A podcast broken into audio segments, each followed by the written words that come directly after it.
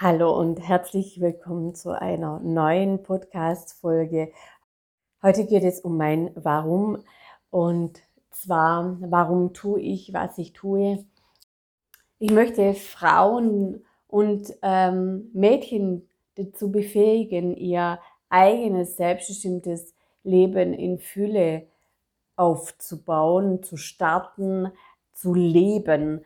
Und das ist mir so unglaublich wichtig, weil wir Frauen immer noch an alten, nicht nur wir Frauen, sondern ganz, ganz viele Menschen immer noch an diesen alten Denkmustern, Verhaltensmustern und Gefühlsmustern hängen, die immer wieder an die nächste Generation weitergegeben wird. Und ich möchte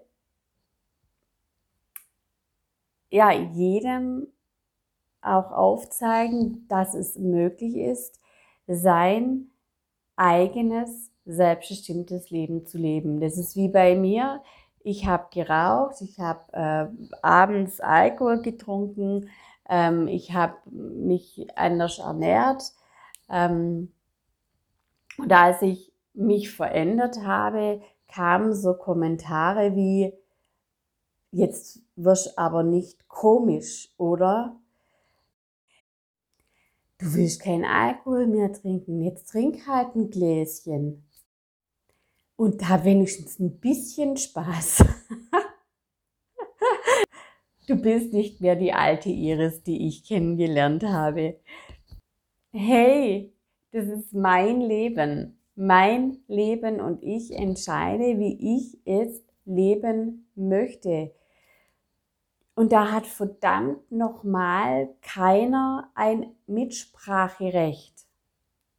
Nicht der Hans, nicht der Franz, nicht die Marianne, niemand, nobody. Und das ist Selbstbewusstsein. Und wenn ich morgens in meinem Garten meditieren möchte, dann tue ich das. Und wenn ich morgens in meinem Garten einen Handstand machen möchte oder üben möchte, dann tue ich das. Das hat, dann hat es die Nachbarin nicht, nicht zu interessieren. Sei brav, sei nett, sei ruhig, halt deinen Mund. Was sagen die Nachbarn? Vergesst es einfach. Es ist doch euer Leben und da muss es euch wirklich egal sein, was der Nachbar oder die Nachbarin sagt. Im Bereich Arbeit, Job, Selbstständigkeit, da gibt es auch solche alten Denkmuster, die endlich mal aufgebrochen werden müssen. Hm, wir hatten einen ganz, ganz weitläufigen Bekannten, und der ähm, hat noch damals mit 45 angefangen, ähm, Medizin zu studieren. War Vater, die, die Familie oder die, das Paar hat sich damals getrennt, er hatte zwei Kinder. Alle konnten es nicht verstehen und ich dachte mir, wow, cool. Und habe das auch gesagt. Er hat gesagt, das ist doch super dass er jetzt noch, ja, das geht doch nicht, mit 44, der hat doch einen Beruf, hat doch BWL studiert. Der drückt sich jetzt nur vor den Alimenten, für den Unterhaltszahlungen.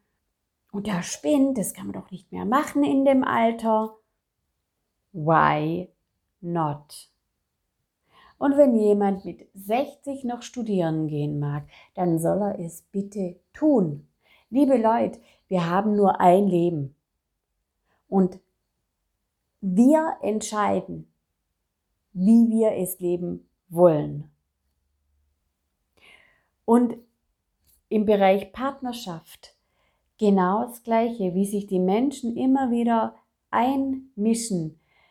Wenn du Co-Parenting tun magst, dann tu's.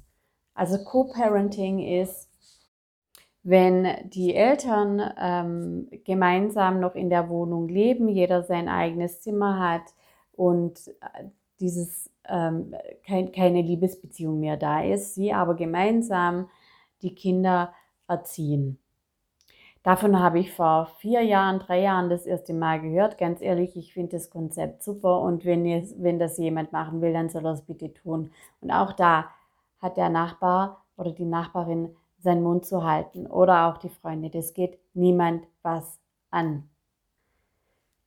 Also bei selbstbestimmt Leben geht es darum, sich nicht von außen leiten zu lassen. Ja, ich brauche ein tolles Haus, ich brauche einen tollen Garten, ich brauche ein tolles Auto, ich brauche einen geilen Wohnwagen und jetzt alle noch einen Swimmingpool im Garten wegen Corona und äh, einer muss schöner und größer und noch besser sein als der andere.